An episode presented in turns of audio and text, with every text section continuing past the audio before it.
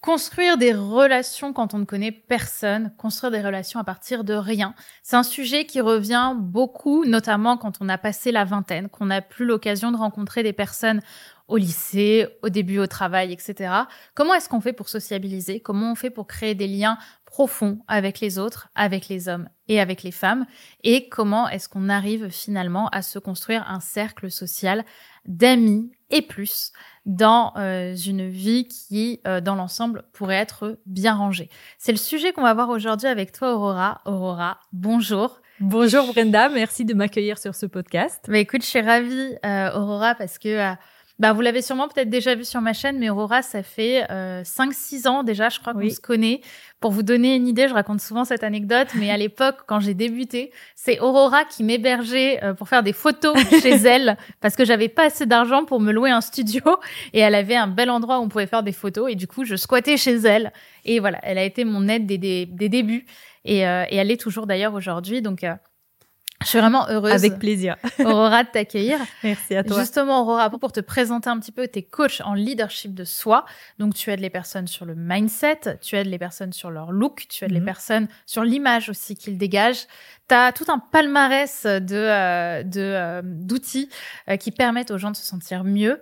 Et aujourd'hui, je voulais vraiment, parce que je trouve ça quand même je trouve que c'est quand même assez rare mhm. de rencontrer des femmes qui ont fait autant de chemin dans leur euh, équilibre personnel, dans leur amour d'elles-mêmes, dans la manière dont elles se présentent aussi au monde, sans jouer un mhm. rôle, sans mettre un, un masque. Et euh, vraiment, je suis hyper inspirée par ça, et c'est pour ça que je suis hyper heureuse aujourd'hui de te retrouver dans ce podcast où on va pouvoir parler justement euh, de de relations, parce qu'on a beaucoup parlé de style avec toi sur la chaîne. Hein. D'ailleurs, vous pouvez voir plein de vidéos qu'on a faites avec Aurora. Mais aujourd'hui, je voudrais qu'on parle de la manière dont tu as créé des relations dans ta vie avec des gens parce que quand justement on connaît un petit peu ton histoire, t'es arrivé en France, tu connaissais personne, tu parlais même pas français, je crois. Très peu. Très peu français, voilà, tu baragouinais de ce que tu me disais. Euh, et aujourd'hui, tu es hyper intégré en France, tu as beaucoup d'amis, euh, tu sors beaucoup, enfin voilà, tu as une vie euh, qui, te, qui, te, permet de faire beaucoup de rencontres aussi. Mm. Et je voulais savoir si justement, pour toi, c'était inné de pouvoir rencontrer de nouvelles personnes et de créer du lien avec Ou est-ce que c'est quelque chose qui peut euh, j'ai presque envie de dire se désapprendre parce qu'on se met hmm. plein de leçons dans la tête sur comment on doit aborder les gens. Toi, tu as quel point de vue par rapport à ça? Alors, moi, à la base, j'étais, j'ai toujours été extravertie. En revanche, je n'osais pas aller vers les autres. C'est-à-dire que je pouvais être très extravertie avec mes copines euh, d'école, comme tu as dit, quand j'étais encore en Italie, mais aller vers les autres, me présenter alors qu'ils ne me connaissaient pas encore, c'était pas du tout ça. Donc là, l'idée à retenir, c'est que oui, il est possible de changer l'attitude qu'on a envers les autres pour justement réussir à mieux les connaître et à nouer les fameux liens dont tu parlais. Donc c'est pas quelque chose euh, qui a été inné dans le sens hmm. où euh, bah, au départ j'osais pas trop comme je pense beaucoup d'entre vous. Bah oui, bien sûr. Voilà, je n'osais pas trop y aller par manque de confiance en moi en fait tout simplement. C'est je, me reconnais aussi beaucoup là-dedans parce que dans mon cas euh, du fait aussi, bon, moi j'ai eu du harcèlement un peu plus jeune hmm. et ça a été très difficile en fait de me dire que je pouvais aller vers des gens qui n'étaient pas mes ennemis. Tu hmm. vois, moi, ça a été très difficile pour moi de d'oser resociabiliser parce que je me disais bon ben si je me resociabilise les gens vont m'attaquer vont être agressifs hmm. et euh, et en fait, je, je risque d'être blessée. Tu vois, je risque d'être euh, blessée, d'être en souffrance, et c'est pas ce que je veux, c'est pas ce que je veux revivre. Et je pense que c'est le cas de beaucoup de personnes qui nous suivent aujourd'hui euh, sur cette euh, sur cet épisode. Cette peur en fait de déranger, même avec un homme, tu vois. Cette peur d'aller voir un homme et d'être humilié sur la place publique. On parle souvent des hommes avec ça, mais il y a aussi beaucoup de femmes qui ont peur, ne serait-ce que d'aller en boîte et que le mec nous dise hum, désolé, t'es dégueulasse, dégage, tu vois. Euh, je trouve, et puis ce serait hyper humiliant. Euh, moi, c'est un travail que je fais euh, toujours au fur et à mesure, mais je dirais que le plus dur, c'est pas tant de le faire comme, enfin, de simplement le faire, mmh. mais de le faire sans porter de masque. Tout sans porter le masque de l'image de la femme qu'on a envie que l'autre voit de nous. Exactement. Et alors, il faut surtout ne pas porter le masque d'une femme qui n'est pas nous en fait tout simplement. Euh, moi c'était pas la peur euh, quelque part du rejet. C'était vraiment la peur de ne pas être assez. J'ai toujours mis les barrières très hautes dans ma famille. C'était il faut être comme ci comme ça comme ça. Et donc je me suis dit un peu le syndrome de l'imposteur hein. je vais sortir en société et les gens vont se rendre compte qu'en fait je suis pas si intelligente que ça. Je suis pas si brillante que ça. Et donc tout ça c'est quelque chose qui me bloquait dans le fait de nouer des relations, alors professionnelles, mais aussi amicales. À l'extérieur, bien sûr, du cercle d'amis, euh, de l'école, etc. Et du coup, comment est-ce que tu as fait pour sortir de comment est-ce que tu as fait pour sortir de, ce syndrome euh, de l'imposteur justement? Quel a été pour toi le, le moment ou peut-être la prise de conscience ou l'action? Moi, je pense que mm. c'est plus des prises de conscience que des actes en, eux-mêmes euh, qui t'a fait te dire en fait, je suis je suis suffisante et je vais pas me je vais pas décevoir en fait parce mm. qu'il y a cette notion de déception dans ce que tu dis euh, les gens. Notamment, en fait, ce qui se passe, c'est que globalement, on a peur d'aller vers les autres parce qu'on a peur d'être jugé. On a peur d'être jugé. Complètement, ouais. Et donc, finalement, on se met nous-mêmes une énorme pression. Que ce soit parce qu'on a peur d'être rejeté, que ce soit parce qu'on a peur de ne pas être assez, dans les deux cas, on se met énormément de pression sur son dos. Mm. Donc finalement, comment j'ai fait? Bah, Tout simplement, ne serait-ce que le fait de venir en France. J'étais entre guillemets, euh, blanche. Euh, j'étais toute nouvelle. Ici, personne ne me connaissait. Donc, j'avais l'opportunité de me présenter comme j'étais vraiment, sans avoir les carcans de ma famille, sans avoir les attentes de ma famille. Et ça, je sais que, notamment, si parmi les gens qui nous écoutent, il y a des, femmes et des hommes qui sont issus peut-être d'autres cultures. Bien oui, il y en a. Souvent, beaucoup. souvent, on a aussi tout ça, tout l'héritage familial qui nous pèse sur le dos. Et là, en fait, le fait de changer quelque part de pays, de me retrouver sans connaître en effet personne, sauf celui qui est devenu mon mari. Quand mhm. même, je suis venue parce que lui, il était là. Hein. voilà. Euh, bah, disons que ça m'a donné comme un nouveau départ. Hmm. Et en fait, aujourd'hui, ce à quoi j'encourage les femmes, c'est que ce nouveau départ est possible tout de suite, est possible dans leur vraie vie. Ils n'ont pas besoin de changer de pays. En revanche, il est fort probable qu'ils aient besoin de changer d'entourage. Ouais, complètement. Bah, c'est un peu lié aussi, c'est que je pense que la raison pour laquelle j'ai envie de faire ce podcast avec toi, c'est que j'ai beaucoup de, beaucoup de femmes, en fait, qui ont, qui ont plein de projets, qui ont des envies, qui ont un feu intérieur qui brûle et qui s'empêchent justement euh, de saisir les opportunités parce que les opportunités demandent à sortir justement de leur, euh, de leur carcan familiaux, ça demande d'aller à certains événements, de sociabiliser et c'est des choses sur lesquelles les gens ont peur parce qu'on a tous peur, je pense, d'être rejetés. Euh, quand on ne travaille pas dessus. Mm. Et, euh, et, en fait, je, me demande si dans ton chemin, justement, le fait que tu sois arrivée en France en étant mariée, en suivant ton mari, euh, c'est ça Je suis arrivée, je n'étais pas encore mariée. Non, mais je veux dire, tu étais en relation avec oui, lui. Oui, tout à fait. Voilà. ça ne t'a pas aussi peut-être enlevé une pression euh, du fait que tu savais que tu n'y allais pas pour séduire ou pour euh, ou pour trouver l'homme de ta vie, etc. Et donc que tu es allé vers des hommes de manière très désintéressée en fait euh, de la séduction. Hmm. Ce que j'encourage plus ou moins aussi les femmes qui me suivent à faire, c'est-à-dire de chercher à apprendre à connaître quelqu'un d'abord pour son être, pour qui il est, hmm. et pas dans aller séduction. Il faut y aller, faut envoyer le, faut envoyer les, les chevaux et il faut plonger dans une dynamique presque agressive tu vois, de, la séduction.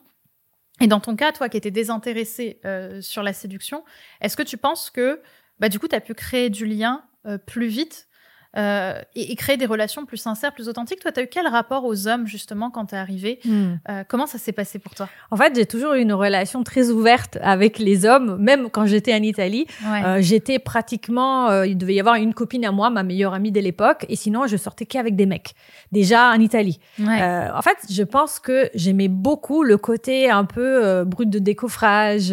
parce que ici, on me voit un peu féminine, etc. Mais moi, dans mon enfance, j'étais plutôt la moche garçon manqué qui du coup hein. était hyper accueilli par les mecs parce que les mecs pouvaient siffler des filles et lui dire ah celle-là elle est trop bonne et tout. Et moi je ne me je ne me scandalisais pas au fait.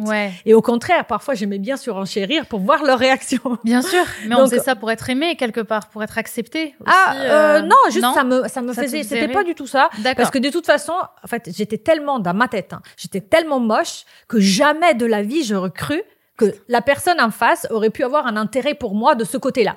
Donc, euh, pour moi, c'est genre, c'est pas pour moi. C'est pas pour moi. Donc, si c'est pas pour moi, comment faire pour avoir des jolies relations avec les gens? Et finalement, je dirais la clé, c'est tout simplement de s'intéresser à l'autre. Peu importe. En fait, quand je vais rencontrer quelqu'un, je me dis pas, ah, celui-là, je vais avoir cet intérêt. Je me fais pas des cartes stratégiques. Je me dis juste, j'ai envie de rencontrer du beau monde. J'ai envie de hmm. rencontrer des gens qui partagent mes valeurs.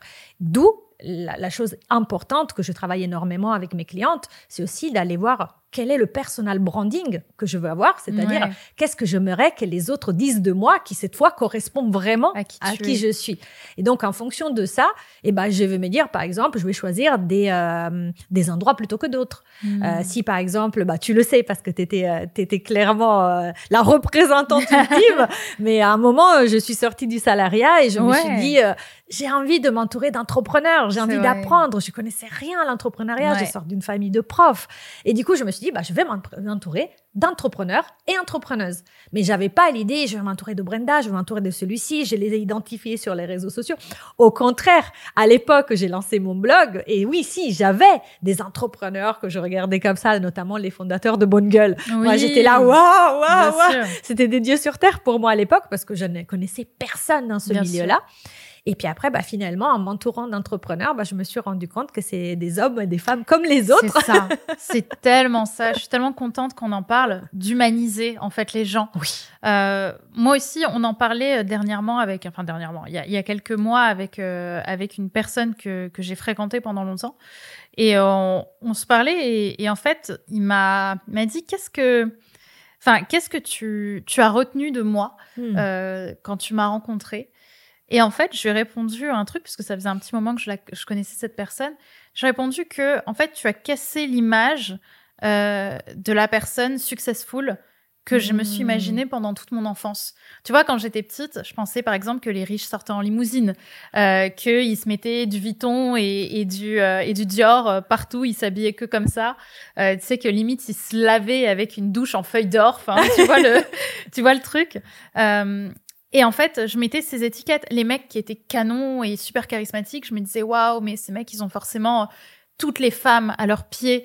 Il euh, n'y a pas de, tu vois. En fait, on met des étiquettes aux gens mm. sur ce qu'ils doivent être pour nous, alors qu'en fait, c'est une peur de s'intéresser à l'autre et on, se met du coup des mécanismes de protection pour éviter d'être vulnérable à l'autre. Mm. Et, euh, et en fait, non, en fait, c'est ça dont je me suis rendu compte, c'est que tous ces gens sont terriblement humains et l'humain est touché par l'humain. L'humain est touché par la sensibilité. Et je pense que autant dans une séduction que dans un rapport euh, humain euh, tout à fait euh, affectif et, attentionné, ce qui va faire qu'on va toucher quelqu'un, c'est la sensibilité et l'authenticité qui va se dégager de la, de la discussion.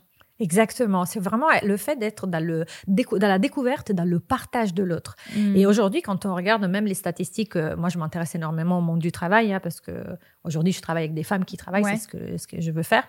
Et bah, du coup, je me rends compte que quand on veut changer de travail, la première cause, c'est pas le salaire.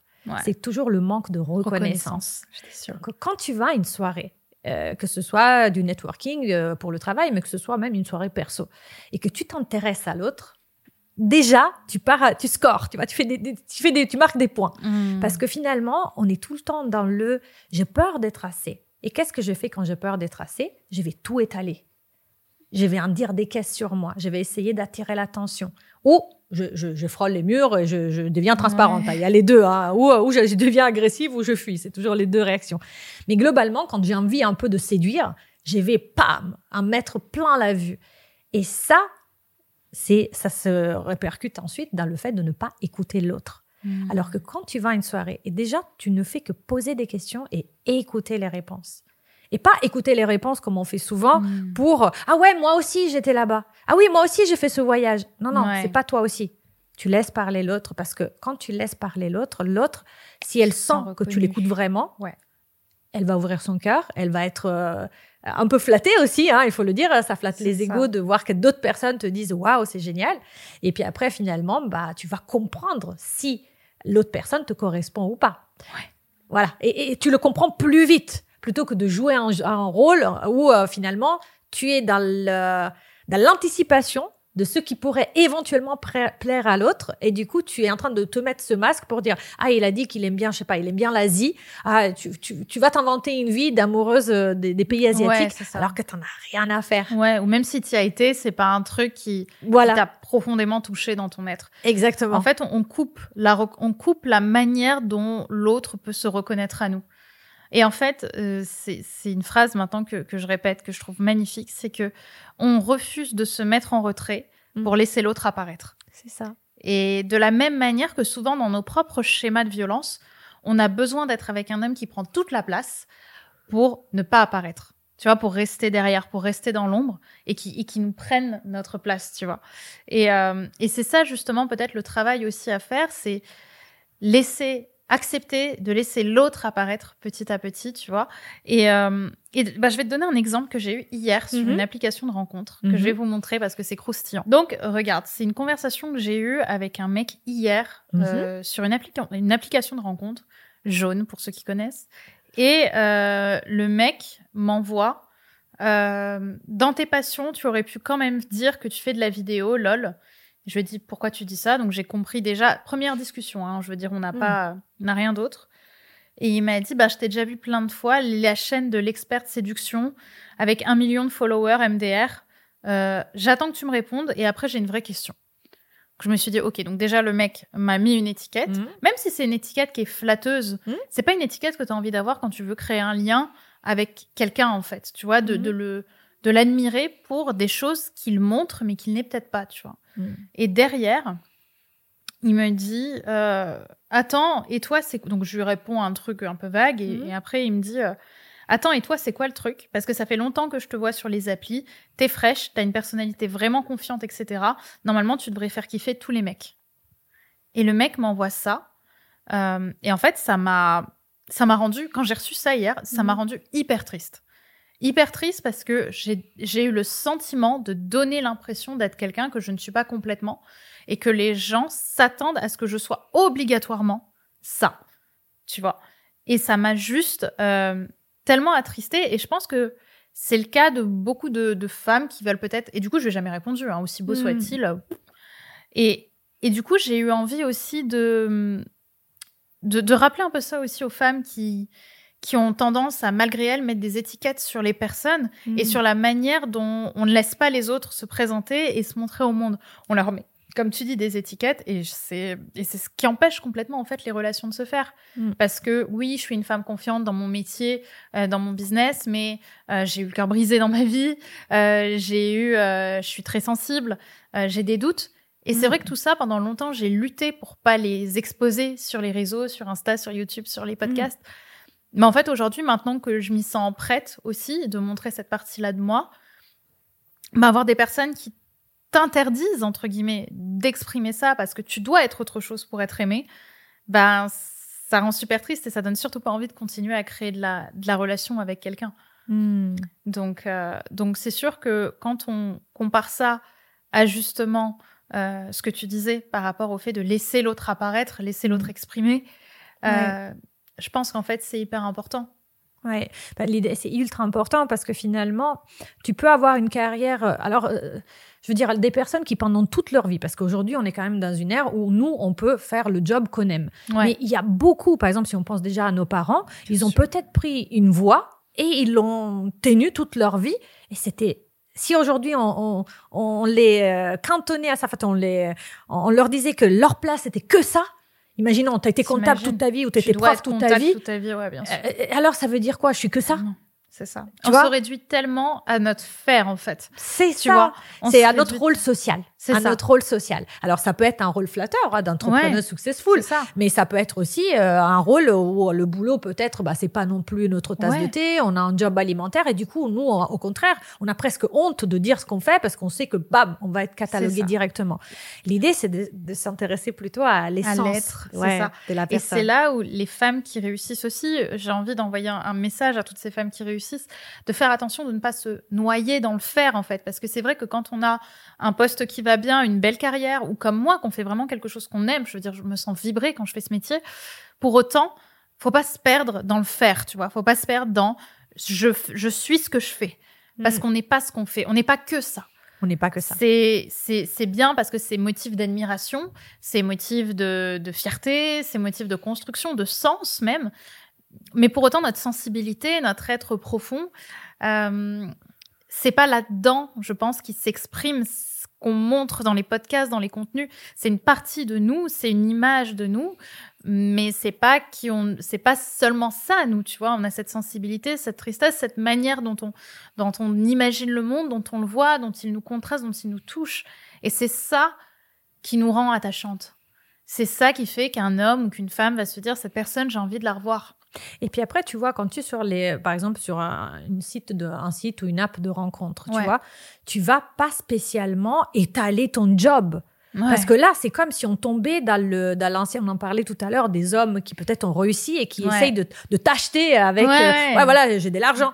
Mais en fait, l'objectif c'est pas ça. L'objectif c'est de connaître l'autre personne, les valeurs de l'autre personne. Donc euh, de nous-mêmes, même si on avait énormément d'argent, c'est pas la première chose qu'on dirait sur ces sites-là, parce que euh, sinon, bah forcément, hein, quand on met en avant des choses qu'on n'a pas envie de mettre en avant, on attire les personnes qui sont attirées par ça. ça. Exactement, c'est ce que j'ai dit hier à une, à une, proche qui a eu aussi. Hier était une très grande journée pour moi, mais j'y s'est passé plein de choses. Et justement, j'avais une amie qui se plaignait justement, enfin qui souffrait plutôt, c'est même pas de la plainte, mais d'une réaction qu'une de ses proches avait eue avec elle. Et en fait, ce qu'on lui a dit avec notre autre amie, c'est en fait, c'est ce que tu attires en ayant cette énergie de la peur, en ayant cette énergie, euh, cette énergie-là. Toi, qu'est-ce qui, qu'est-ce qui pour toi te touche chez les gens? Ce qui me touche le plus, c'est quand je vois la, sensibilité et la sincérité. Parce que, euh, tu vois, par exemple, euh, ça m'est déjà arrivé de rencontrer des gens par chapeur euh, mhm. Donc Shapper, c'est euh, voilà. Euh, Aujourd'hui, je sais pas encore si elle est encore active. je crois qu'elle existe plus. Je sais plus. Elle si elle existait plus, c'est depuis très peu parce qu'en fait, ils ont été rachetés. Et en fait, c'est une, c'est une, une, appli de rencontre professionnelle. C'est comme mhm. LinkedIn, mais ça marche comme Tinder pour la géologue. Mhm. Donc finalement, l'idée, c'est de favoriser que des gens professionnels se rencontrent, mais qui prennent vraiment un café, pas comme sur LinkedIn où, c'est du papotage de réseau. Voilà, exactement. Et surtout, tu les rencontres jamais parfois. Tu, tu dis oui, ok, mais tu les rencontres jamais. Là, tu prends un café avec eux euh, et, euh, et, du coup, tu crées des liens, justement. J'aimais beaucoup cette application pour ça. Et, euh, et bah, grâce à cette application-là, normalement, on parle de travail. C'est mhm. vraiment un lieu de rencontre professionnelle. Et ce qui m'a beaucoup plu, ce qui me plaît beaucoup, c'est quand les personnes, justement, ils sortent un petit peu de leur cadre officiel et ils décrivent leur passion. Mhm. J'ai eu, j'ai connu, d'ailleurs la personne, elle se reconnaîtra, mais j'ai eu un garçon qui, elle travaille, je crois, en tant que consultant ou à la banque, ou bref, quelque chose, mais c'est un artiste. Et hmm. lui, ce qu'il a envie de mettre en avant, c'est je dessine. Et je trouve ça magique, plutôt que rester juste dans mon rôle. Ok, bien sûr, peut-être on se rencontre parce que on pourrait faire des partenariats, on pourrait, on sait jamais de quoi la vie est faite. Mais derrière tout ça, moi je suis celui-ci. Et, c'est ça qui me frappe le plus. Alors, tout le monde n'est pas capable de faire ça. J'ai eu aussi beaucoup de filles et de garçons, hein, c'est des deux côtés, qui, euh, qui mettent en avant euh, euh, vraiment toutes les réussites sociales, la preuve sociale. Mais bon, après, c'est une app de, c'est pas une app de, de rencontre amoureuse, c'est une app de rencontre professionnelle. Mais quand même, moi, ce qui me frappe, c'est, ouais, ce qui me frappe, c'est quand les gens finalement ils révèlent quelque chose d'eux qui ne serait pas sur leur CV, par hmm. exemple. Ouais, moi, bah, je pense que pour le coup, c'est euh, c'est quelque chose ça que j'ai assez vite compris, qui m'a beaucoup aidé dans ma vie, c'est de vite. En fait, je me suis jamais attachée à la réussite de quelqu'un. Et je pense que c'est ce qui a fait aussi toute ma, ma séduction et mon attractivité, ou, ou tout simplement le fait de toucher les gens. C'est que quand je connecte à quelqu'un, je, on part toujours sur le boulot au départ. Enfin, j'entends mmh. une connexion professionnelle. Mais très vite, en fait, je vais enlever mon masque à moi, le masque pro, tu vois, et je vais faire des blagues, je vais raconter des petites histoires, je vais faire deux, trois anecdotes, ce qui permet très vite de m'humaniser. Et du coup, l'autre, en fait, par effet miroir, commence petit à petit à, à sentir de la confiance. Et je pense que c'est comme ça qu'on marque les gens, en fait, et qu'on crée de la sympathie, de l'attachement ou même de, de la rancœur aussi. Hein. Il y a des personnes qui vont mal le vivre, mais qui vont sûrement mal le vivre parce qu'il y a une frustration derrière de eux ne pas se permettre de, mmh. de mettre cette énergie-là. Et, et je pense que c'est ça, en fait, le cœur de construire des relations quand on part de rien. C'est de s'intéresser aux gens en acceptant que ce qui va intéresser les autres de nous, ce n'est pas notre faire, c'est pas nos actions, c'est pas notre réussite sociale, c'est c'est pas ça, ça c'est une, une, couverture, c'est un CV, mais c'est pas nous. Et en fait, quand on comprend que notre nous à nous, il est tellement entier et tellement inconditionnel qu'il y a rien qui peut euh, qui peut le rejeter. Ouais. Tu vois? Et même se sentir à la rejeté, limite, ouais, exactement. Mais on peut pas être rejeté. Ouais, exactement. Parce qu'en fait, de toute façon, euh, le rejet, c'est une émotion. L'émotion est provoquée par une pensée, et donc c'est moi, avec mon cerveau, qui, qui provoque cette émotion de rejet. Après, tu me dire, bah attends, le gars, il veut plus te revoir. Donc euh, c'est clairement un rejet. Tu te sens rejeté. Tu te sens rejeté. Mm. Attention.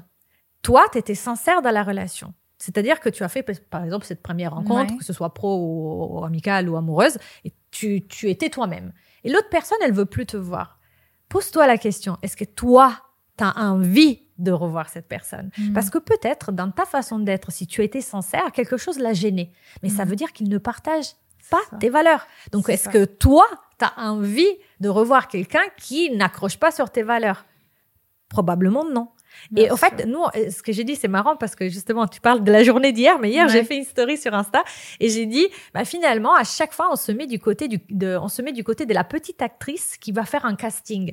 Donc, euh, comment je fais pour euh, être parfaite? Comment je fais pour plaire? Comment je fais pour être bien maquillée? Est-ce que ça, ça lui a plu? Mais mes fesses, les filles, en fait, et les garçons. Je veux dire, nous, on est des casteurs, on est les casteurs de notre propre vie. C'est nous qui décidons quels sont les acteurs qui vont venir travailler avec nous. Ouais. Et nous, on se met toujours du côté de l'autre côté. Non, c'est à toi de choisir. Et c'est valable aussi pour le travail. Parfois, on se dit, je suis demandeur d'emploi, comment je vais faire? Je veux absolument un travail.